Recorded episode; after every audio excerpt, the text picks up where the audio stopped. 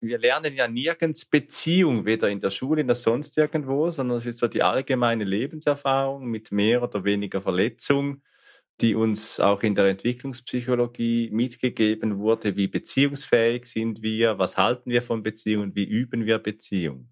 Und das meine ich, ist gerade auch in Organisationen für die beziehungsorientierte Organisation ein neues Trainingsfeld. Moin, hallo und herzlich willkommen bei einer neuen Episode von Mit Brille und Bart, deinem Podcast für Organisationsentwicklung, Coaching und Transaktionsanalyse von Armin Ziesemer und Thomas Böhlefeld. Hier erhältst du Impulse dazu, wie du Beziehungen auf Augenhöhe gestaltest, deine Reflexionsfähigkeit förderst und einen bewussten Umgang mit Sprache lernst. Mein Name ist Thomas und ich wünsche dir viel Inspiration bei dieser Episode. Moin, hallo und herzlich willkommen da draußen an den Empfangsgeräten zu unserer neuen Folge des Podcasts mit Brille und Bart. Heute mit dem Titel Ich rufe dich an, Beziehungsorientierung vor Prozess. Die geneigten Zuhörer und Zuhörerinnen wissen ja, wir befinden uns auf der Road to Lindau mit unserem Podcast. Road to Lindau heißt, wir haben uns den Schwerpunkt beziehungsorientierte Organisation ausgewählt, weil wir im Mai, und zwar genau am 19. bis 21. Mai, auf dem DGTA-Kongress in Lindau sind und wir dort einen, unseren ersten Präsenzworkshop gestalten dürfen und genau dieses Thema gewählt haben. Und dazu haben wir die Frage bekommen, beziehungsorientierte Organisation, was meint ihr eigentlich damit? Und dieser Frage wollen wir jetzt mal nachgehen und deswegen gebe ich direkt mal weiter an Armin. Hallo Armin, du bist wieder dabei. Was meinen wir denn damit? Sag doch mal. Ja, gute Frage. Jetzt spielst du mir den Ball zu. Hallo draußen, die du zuhörst, der du zuhörst bei unserer neuen Folge von Mit Brille und Bart. Ja, beziehungsorientierte Organisation. Üblicherweise denkt man da so irgendwas äh, an Standards, Prozesse, wo man miteinander zusammenarbeitet, dass es funktioniert.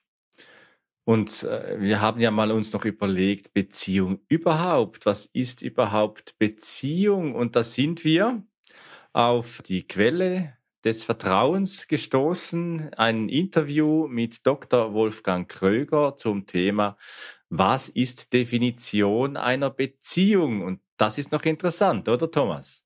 Das stimmt. Die Quelle, die wir da gefunden haben, äh, ist praktisch im Kompetenzzentrum für Beziehungen veröffentlicht worden, nämlich auf Elitepartner. Da gibt es ein Interview, was veröffentlicht worden ist mit Dr. Wolfgang Krüger und der sagt zu dieser Frage, was sind denn Beziehungen? Das ist nicht ganz einfach zu beantworten. Am Anfang steht immer die Leidenschaft, die Sehnsucht. Man telefoniert und trifft sich. Die eigentliche Beziehung beginnt, wenn man miteinander geschlafen hat und allmählich den anderen im Freundeskreis und in der Familie vorstellt. Soweit also die Aussagen aus dem Kompetenzzentrum für Beziehungen. Armin, wie wirkt das auf dich? Naja, also ich finde das schwierig, weil wir müssen ja jetzt vom privaten Kontext, der ja wesentlich definiert ist durch auch Sinnlichkeit und Erotik, äh, wieder wechseln in den betrieblichen, in den organisationalen Kontext. Weil Beziehung, das ist ja so ein, ein Kuddelmuddel und wo sie dann wirklich beginnt, meine ich jetzt auch auf äh, die Aussage von Dr. Wolfgang Krüger bezogen, ist schon, meine ich, eine relativ verkürzte Sicht, dass wenn man miteinander geschlafen hat, die Beziehung beginnt. Ich meine, bereits wenn man sich begegnet, dann beginnt ja ein Beziehungsgeschehen. Da entstehen äh, Wahrnehmungen, da entstehen Gefühle, da entstehen vielleicht auch Übertragungen, Gegenübertragungen, Bilder. Vielleicht hat das Gegenüber ja dieselbe Nase wie mein Großvater hatte und dann erinnert mich eine Person an meinen Großvater oder eben an meine Großmutter. Und da passiert ja sehr viel Sensibles damit, wenn ein Beziehungsgeschehen entsteht und das äh, einfach auf eine äh, sexuelle Handlung zu reduzieren und das Vorstellen äh, im Freundeskreis und in der Familie finde ich wirklich ziemlich äh, zu kurz gegriffen. Wir sind ja aber mit äh, der beziehungsorientierten Organisation von einer ganz anderen Seite her gekommen, nämlich vom Sport. Ja, das ist richtig. Also ich, ich bin immer noch bei diesem, wann fängt so eine Beziehung an, wenn man mal miteinander geschlafen hat. Das würde ja praktisch, also ich sehe das so wie du, äh, Armin, um das direkt von vornherein klarzustellen. Äh, eine Beziehung beginnt halt mit der ersten Begegnung. Wenn das anders wäre, dann hätte ja plötzlich die sowas wie die Besetzungscouch plötzlich einen höheren Sinn. Und wenn ich mir vorstelle, dass ich Organisationen oder beziehungsorientierte Organisationen, dass Beziehungen nur dann starten, wenn Sex gegeben hat, das stelle ich mir in den Organisationen echt schwierig vor das jetzt so als kleiner Schmunzler vorneweg. Wie, was hat Sport damit zu tun? Das könnte man jetzt auch in Verbindung bringen. Die beziehungsorientierte Organisation, die Idee dazu ist entstanden, weil wir FIFA auf der PlayStation uns angeguckt haben. Und da gibt es das, äh, die Funktion Ultimate Team und da werden die Beziehungen von einzelnen Spieler und Spielerinnen untereinander betrachtet und ja in irgendeiner Weise bewertet. Also sind sie grün, gelb, rot. Und je grüner das Gebilde dann ist in der Mannschaft, desto besser äh, funktionieren die Spieler miteinander und desto höher wird auch die Teamchemie und desto erfolgreicher wird ein Team. Und das zu übertragen auf eine Organisation, das ist sozusagen der Gedanke dahinter, der das entstehen hat lassen. Wir müssen mal über beziehungsorientierte Organisationen sprechen. Ja, spannend. Also wenn ich mich so erinnere an meine Organisationsentwicklungsmandate oder auch Erzählungen aus den Coachings, dann höre ich wenig über das Thema Beziehung, erlebe sogar den Begriff organisationale Beziehungsgestaltung als äh, Bedrohung manchmal, also ein Wort Beziehung, das verboten ist und da weicht man ja dann gerne aus auf Prozesse. Der Prozess ist schuld. Der Standard muss geändert werden. Also das Es, das Projekt, das Ding, das muss geändert werden oder angepasst werden. Und das Beziehungsgeschehen zwischen dir und mir, das wird ja oftmals eher vermieden. Das ist richtig. Und dann geht es auch häufig um nicht um die Personen, sondern eher um äh, die Rolle. Also welche Aufgaben und äh, Verantwortlichkeiten wird einer Rolle zugeschrieben, um darüber die Zusammenarbeit irgendwie qualitativ zu verbessern. Das ist äh, sicherlich auch ein Aspekt, wo drauf geguckt werden sollte. Also bin ich auch immer dabei, das zu tun. Sind die Rollen klar? Sind die Prozesse klar? So, das ist äh, eine Geschichte, aber das äh, täuscht natürlich darüber hinweg, dass äh, möglicherweise Verzögerungen in einer Zusammenarbeit auch ganz andere Gründe haben kann. Also wenn wir uns zum Beispiel vorstellen, wir gucken auf einen äh, Gesamtprozess, wie man das ja häufig in, in so Kanban-Systemen tut, und ich bin großer Fan von Kanban, und jetzt gibt's da irgendwie, weiß ich nicht, eine Störung im Prozess und äh, Arbeit irgendwie staut sich und ist einer dieser berühmten Flaschenhälse, wo man drauf guckt, warum äh, staut sich das denn jetzt gerade da? Und dann kann es ja unter Umständen sein, dass die Rollen total klar sind und dass der Prozess total klar und vielleicht sogar richtig gut ist. Aber dann gibt es zwei Menschen, die da irgendwie an der Aufgabe zusammen sind und ein Mensch ist vielleicht im Urlaub und da gibt es noch einen anderen Menschen, der das auch könnte, aber mit dem will die eine Person überhaupt nicht zusammenarbeiten. Also dann hat das ja eine ganz tiefgreifende Ursache dafür, dass da Zusammenarbeit nicht funktioniert und die liegt nicht in der Rolle und auch nicht in dem Prozess begründet, sondern in der persönlichen Beziehung der beiden Menschen. Ja, und da scheint es ja irgendwo eine Grenze zu geben, auch im Verständnis von Arbeit und Arbeitsbeziehung. Wir haben ja leicht scherzhaft das Interview mit äh, Dr. Wolfgang Krüger am Anfang genommen und doch ist eben das, die Hinwendung zur Menschlichkeit, vielleicht auch sogar zur, zur Sinnlichkeit. Es muss ja nicht Erotik sein, aber so das sinnliche Erleben unter Menschen ist ja auch eine Gestaltungskraft. Und äh, das in Organisationen dann zu trennen, eben was sind Prozesse, was sind, äh, was sind technische Belange, was ist so das technisch-wirtschaftliche und äh, wo gestalten wir auch eine Ordnung eben im Sinne von Prozesse, um dann in das Thema Mensch und menschliche Beziehung beziehungsweise dann zum Thema Urgrund zu kommen, wie wir es in der Folge mit Jörg Weißer besprochen haben. Da scheint es ja eine Schwelle zu geben. Walter Heffele, äh, er hat ein Buch geschrieben, Organisationsentwicklungsprozesse initiieren und gestalten. Und er beschreibt in einem Kreismodell das äh, ganz wunderbar, finde ich, äh, zuerst eben diese technische, wirtschaftliche Ressourcendimension, dann diese Ordnungsdimension mit Strukturen, äh, Funktionen, Prozessen und dann die Kulturdimension. Also das Tiefergehen zum Thema Mensch, Kommunikation, Ethik und dann im Kern dann eben das Kerngeschäft. Und Organisationen, die sich dahin bewegen, eben von Prozessen, Strukturen, wie du das erwähnt hast, Thomas, das braucht ja schon einiges an Arbeit, sich als Mensch auch mit Menschen zu begegnen. Ja, und es braucht auch einen, einen tiefergehenden einen Blick, ne? weil also gerade in größeren Organisationen nehme ich das häufiger wahr als in kleinen, weil in, in kleinen Organisationen so persönliche Beziehungen halt oft auch als erfolgskritisch wahrgenommen werden. Also wenn wir hier nicht zusammenarbeiten können, dann funktioniert es auch nicht. Das ist da im Bewusstsein. Aber in einem, in einem größeren Unternehmen äh, kann man ja sagen, okay, wenn es an der einen Ecke mal irgendwie ein bisschen beziehungsmäßig kriselt zwischen äh, Menschen, dann gibt es ja genügend Alternativen, wo man hergehen kann. Und deswegen versucht man äh, Veränderungen ganz häufig so zu begegnen, dass man sagt, wir gucken, wir geben uns ein neues Organigramm. Wir gucken uns mal die Prozesse an, vielleicht sogar Tools, also wie komme ich damit klar, wie das aktuell äh, ausgestattet ist? Brauche ich vielleicht ein neues Ticket-Tool? Das sind immer so gern genommene Diskussionen, die geführt werden, ohne dass tatsächlich irgendwie darauf geguckt wird, wie, wie begegnen sich die Menschen? Wie arbeiten sie zusammen? Wie sprechen sie miteinander? Wie kommunizieren sie eigentlich zusammen? Und dann äh, gibt es so äh, Beispiele wie in einem Prozess wird es vorwiegend so sein, dass äh, da steht, weiß ich nicht, wenn du ein Problem hast, dann schreib ein Ticket und schreib das in das Ticketsystem und dann schickst es weg. Und dann passiert bestimmt irgendwas. Und dann stockt dieser Prozess und dann ist es nicht gut, weil diese Beziehung da irgendwie nicht, da wird nicht drauf geguckt. Und ähm, wir haben das ja in unserem Titel auch aufgenommen, ich rufe dich an. Das ist genau der Punkt. Also Ticket schicken ist was anderes als jemandem zu begegnen, entweder am Telefon, also ich rufe da an oder ich gehe sogar hin, wenn ich die Chance habe und kläre, bist du der richtige Mensch für diesen Auftrag? Hast du gerade Zeit, das zu tun?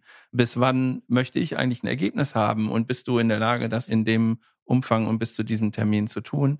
Das sind alles Sachen, die in der direkten Beziehung und in der direkten Kommunikation geklärt werden können, aber nicht in einem Ticketsystem.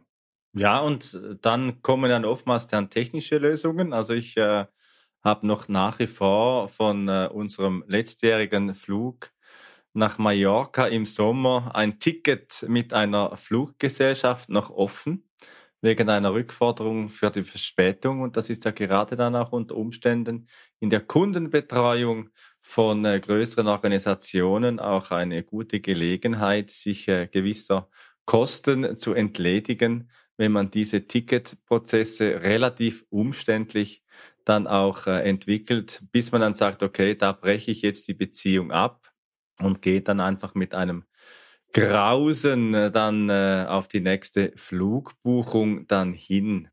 Wir sind ja ein bisschen so jetzt bei diesen Schichten und wie kommen wir tiefer vom Thema Prozesse, Arbeitsabläufe, Instrumente, Mittel, wie du das jetzt angetönt hast, Thomas, also dieses technisch-instrumentale Subsystem, irgendwo ein bisschen weiter runter. Und wer das äh, schön formuliert hat, ursprünglich war Friedrich Glasel.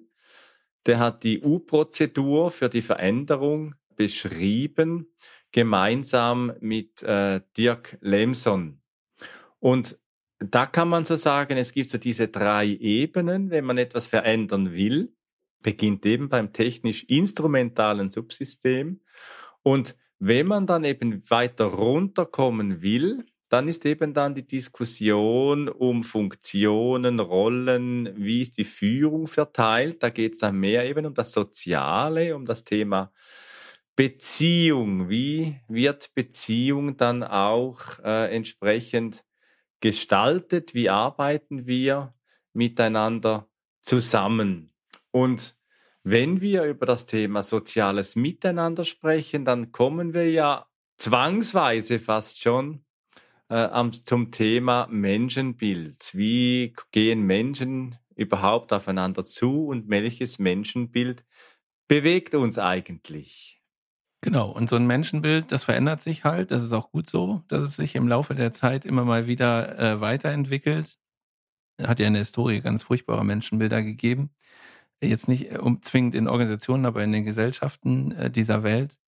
Und sich darüber Gedanken zu machen, mit welchem Menschenbild gehen wir eigentlich hier in unserer Organisation um? Wie sehen wir Menschen? Wie äh, möchten wir als Menschen gesehen werden? Das halte ich für einen ganz wesentlichen Aspekt. Und wenn das geklärt ist untereinander, dann kann man sich sozusagen auf diesen drei Ebenen, die du gerade genannt hast, Armin, dann überlegen, äh, wollen wir das so? Also ist es okay, wie es jetzt ist? Und daraus sozusagen ableiten, wie soll es denn in Zukunft sein? Und dann geht's eben in dieser U-Form, die du beschrieben hast, den, den gleichen Weg wieder zurück. Wie soll es denn sein? Nämlich mit welchem Menschenbild wollen wir in Zukunft weiterarbeiten? Ist es das gleiche wie jetzt oder wollen wir es in irgendeiner Art ändern?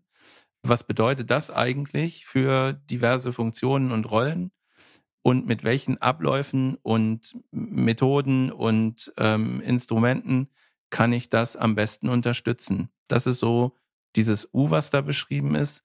Aus meiner Sicht fehlt da äh, eine Ebene noch, die ganz wichtig ist für Organisationen, nämlich äh, mindestens eine, nämlich zu überlegen, was ist eigentlich das Ergebnis, was ich in meiner Organisation herstelle? Also was ist unser Produkt, was ist unsere Dienstleistung, was ist der Wert, den unsere Organisation hier erbringt und vielleicht dann noch eine Stufe höher, für wen machen wir das eigentlich?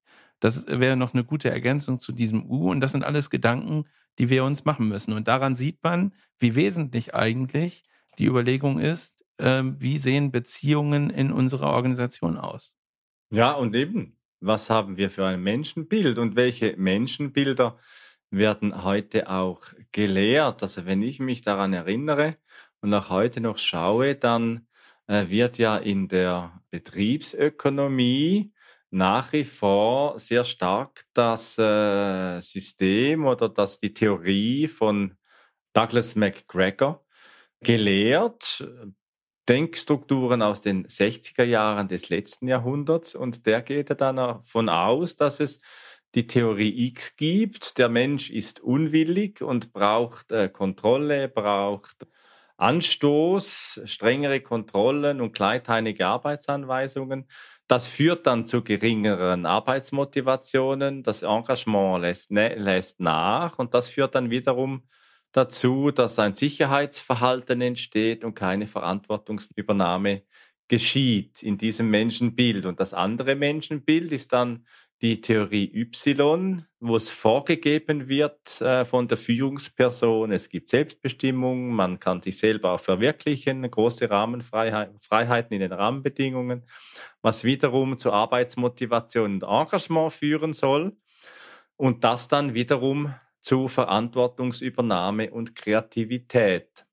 Soweit die klassische Lehre. Was mir jeweils äh, selten begegnet ist und was wir heute auch noch einmal nachlesen mussten, ist ja dann, dass es ja auch noch so eine Theorie Z gibt und die deckt sich gut mit unserem Thema der beziehungsorientierten Organisation.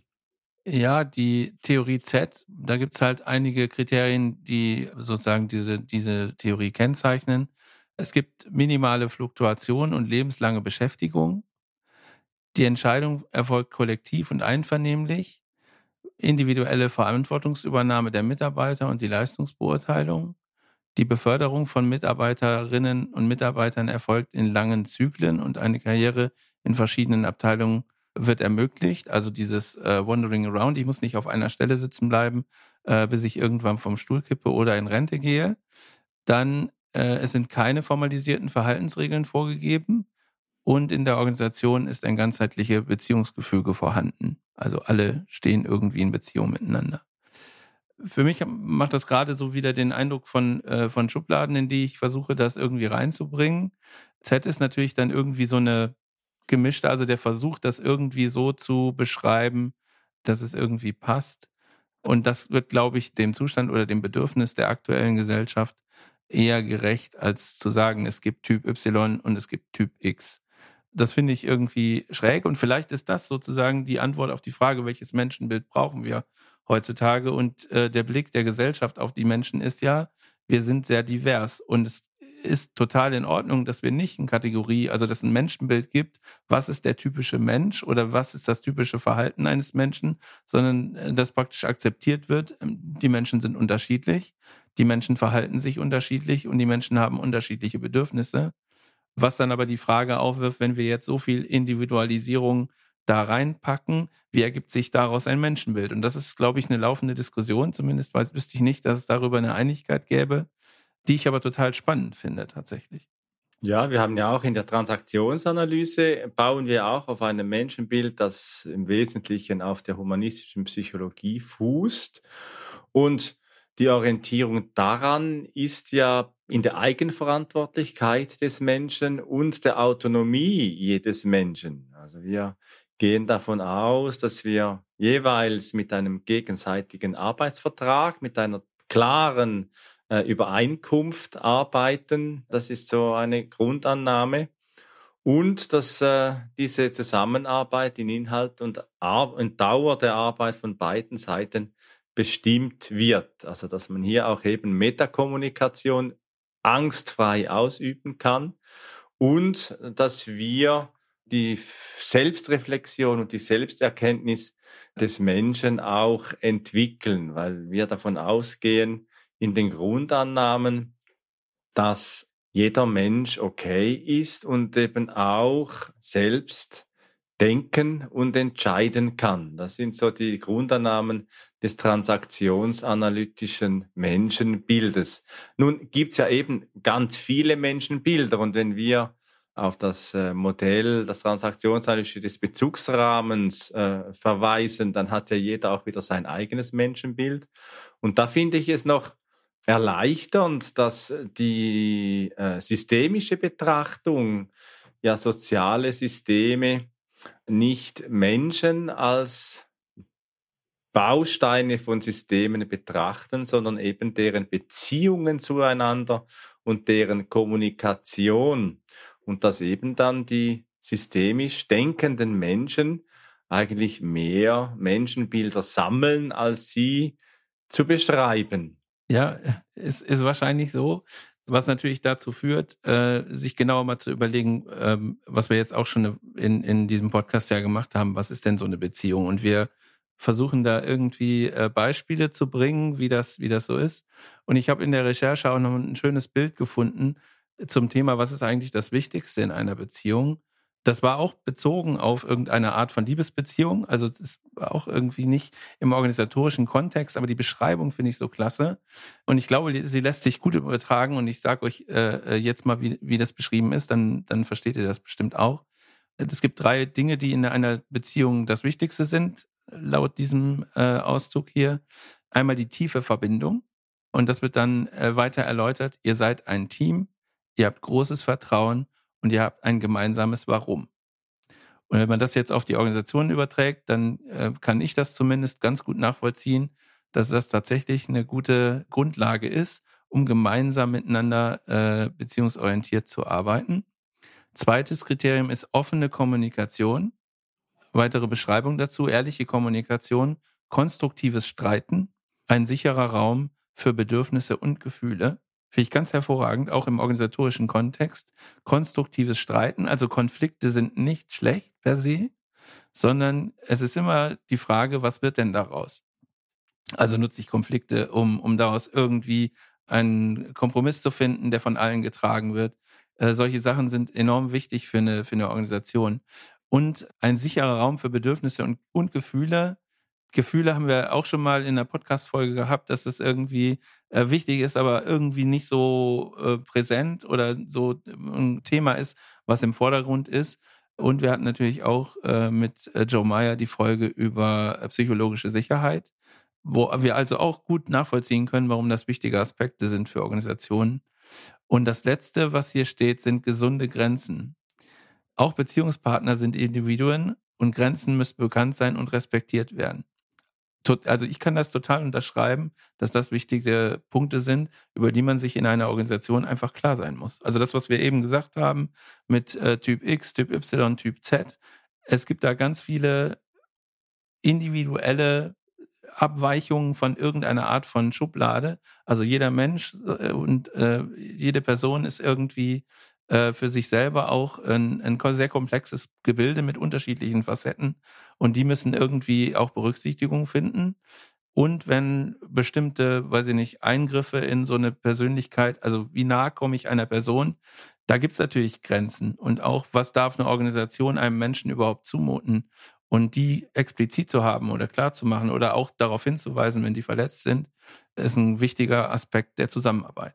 Ja, und dann gibt's ja jeweils auch noch die Kontextabhängigkeit. In welchem Kontext bewege ich mich? Bin ich jetzt in einem Speed Dating, wo ich über Beziehung mich unterhalte, oder bin ich eben im organisationalen Kontext, wo der Zweck äh, der Zusammenarbeit ein ganz anderer ist, wo wir eine andere Form von Beziehung auch zu leben üben. Das ist ja auch nicht äh, immer einfach, wenn wir daran denken, dass wir doch, immer auch den ganzen Menschen in die Organisation mit einbringen und gewisse Seite, gewisse Themen dann eben auch rollenspezifisch leben können oder eben auch müssen.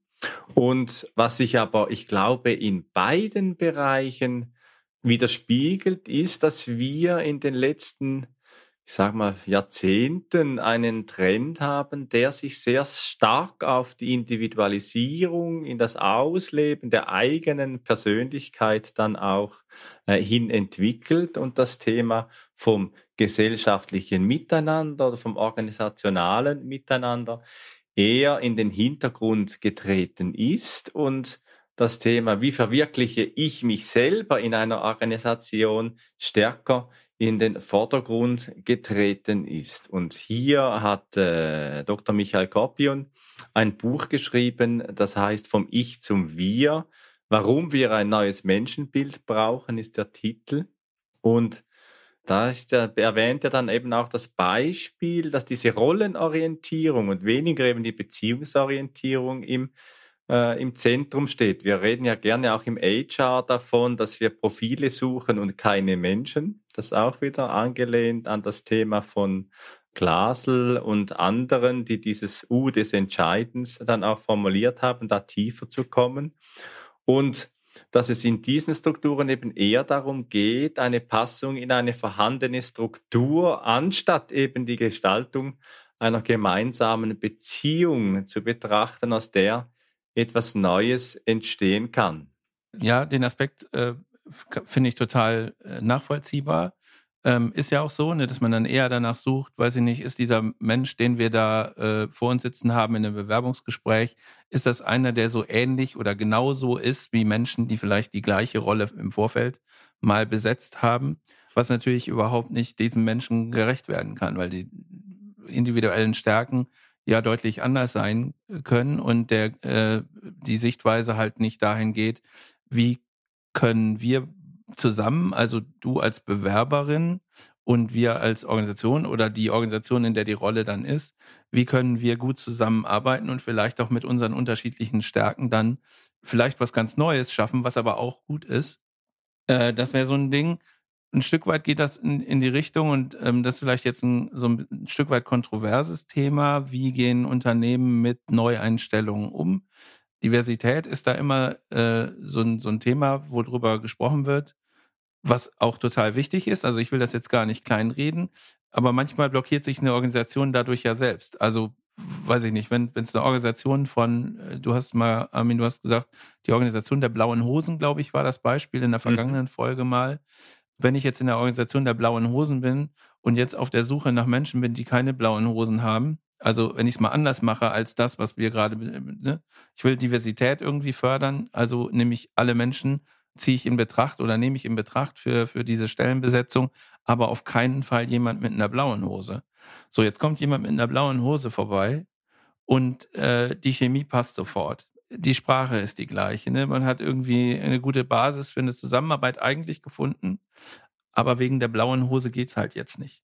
Da kann man unterschiedlicher Meinung drüber sein und das wäre sowas, was man in diesem U, was wir beschrieben haben, auf jeden Fall klären muss. Wie gehen wir mit solchen Situationen als Organisation um? Ist es okay, weitere blaue Hosen zu engagieren oder müssen wir unbedingt darauf achten, dass keine weiteren blauen Hosen mehr dazukommen? Aber da gibt's vermutlich auch unterschiedliche Meinungen zu. Und ähm, mein Empfinden dazu ist, dass wenn es einen Menschen gibt, der super da reinpasst, neue Perspektiven mitbringt und vielleicht auch einen neuen Schwung in die Organisation mitbringt, dann müsste es eigentlich egal sein, ob es blaue Hosen sind oder nicht. Natürlich kann man dann sagen, okay, ich habe zwei Menschen, von denen ich glaube, dass sie neuen Schwung reinbringen. Der eine hat blaue Hosen, der eine hat rote Hosen. Dann kann ich ja sagen, okay, dann nehme ich eher die rote Hose und nicht die blaue Hose. Aber auf der Einzelentscheidung finde ich das irgendwie Müsste man halt überlegen. Also ich, ich würde mich da, glaube ich, anders entscheiden, als blaue Hosen wieder wegzuschicken. Ja, das sind ja wirklich schwierige Entscheidungen. Wir hängen das ja ganz vereinfacht an der Hosenfarbe jetzt auf, aber wir sprechen ja dann wirklich bei Rekrutierungsentscheidungen über das Thema Nationalitäten, Geschlechter, über das Thema Hautfarbe, über äh, Herkunft, ja, was es, was es auch immer gibt an, an schwierigen Entscheidungen in Organisationen, wer dann wo dann äh, eingestellt werden soll. Es hat sich auch eingebürgert, bei Stelleninseraten von MW und D zu schreiben für das Diverse. Und äh, im Hintergrund weiß man ja dann vielfach schon in Organisationen, wir wollen, ich mache jetzt mal ein stereotypes Beispiel, wir wollen eine Frau irgendwo im Alter zwischen 40 und 50 äh, für diese Führungsperson mit diesem oder jenem Bildungshintergrund. Und diese Bilder, die sind einfach da, die sind biased und das sind ja dann äußere Merkmale oder Bildungsmerkmale und den Shift dann wieder hinzukriegen zur beziehungsorientierten Organisation, das ist ja ein Feld, das auch neu geübt werden muss. Wir sind uns ja nicht bewusst, wir lernen ja nirgends Beziehung, weder in der Schule noch sonst irgendwo, sondern es ist so die allgemeine Lebenserfahrung mit mehr oder weniger Verletzung, die uns auch in der Entwicklungspsychologie mitgegeben wurde, wie beziehungsfähig sind wir, was halten wir von Beziehungen, wie üben wir Beziehung. Und das meine ich, ist gerade auch in Organisationen für die beziehungsorientierte Organisation ein neues Trainingsfeld, das auch entwickelt werden kann und angelehnt an Corpion, der dann auch von Beziehungskompetenzen spricht, gibt es so sechs Dimensionen, in denen man sich hier auch üben kann und sagen kann, was ist unser individueller Mix im Sinne eines, äh, eines Sterns. Und da geht es zum einen einmal um Nähe und Vertrauen. Wie leben wir das als Teameinschätzung? Dann, wie gehen wir um mit Auseinandersetzung und Konflikt im Gegensatz dazu? Wie gehen wir um mit Widersprüchen, beispielsweise oder eben dann mit Selbstreflexion und Feedback. Wie gehen wir damit um? Wir hatten ja auch mal zum Thema Feedback eine Folge, äh, in der wir dann oder ich dann so zur Idee gekommen bin, ich möchte nur noch eine Feed-Kultur. Oder dann eben auch, wie kooperieren wir? Wie haben wir, wie gehen wir in unserer Organisation mit dem kooperativen Handeln um? Und auf der anderen Seite dann, wie gelingt es uns, uns abzugrenzen und auch Grenzen zu ziehen. Und ich meine, gerade Grenzziehung heute in Organisationen ist ein großes Thema. Ja, begegnet mir tatsächlich immer wieder. Insbesondere die, der Begriff Abgrenzung wird sehr häufig benutzt in Organisationen, in denen ich unterwegs bin, wo dann sozusagen Organisationsteile genau beschreiben können, wie ihr Verantwortungsbereich aussieht und dann sozusagen den Gartenzaun drumherum bauen. Und ein, ein benachbarter Organisationsbereich macht das vielleicht auch. Und dann stellt man irgendwann fest, okay, es gibt da irgendwie entweder eine Überschneidung oder eine Lücke zwischen den Zäunen und die ist halt nicht beschrieben, so. Und häufig ist dann äh, der Versuch oder mein Versuch ist dann in, in so einer Situation, bitte sprecht doch nicht von Abgrenzung, sondern sprecht doch mal von Übergabe. Also wie gehen wir an den Außenrändern unserer Verantwortungsbereiche damit um, damit Entscheidungen, die an dieser, in, über diesen Grenzzaun hinausgehen, damit die gut getroffen werden können mit den Menschen, die da auf dem Nachbargrundstück unterwegs sind.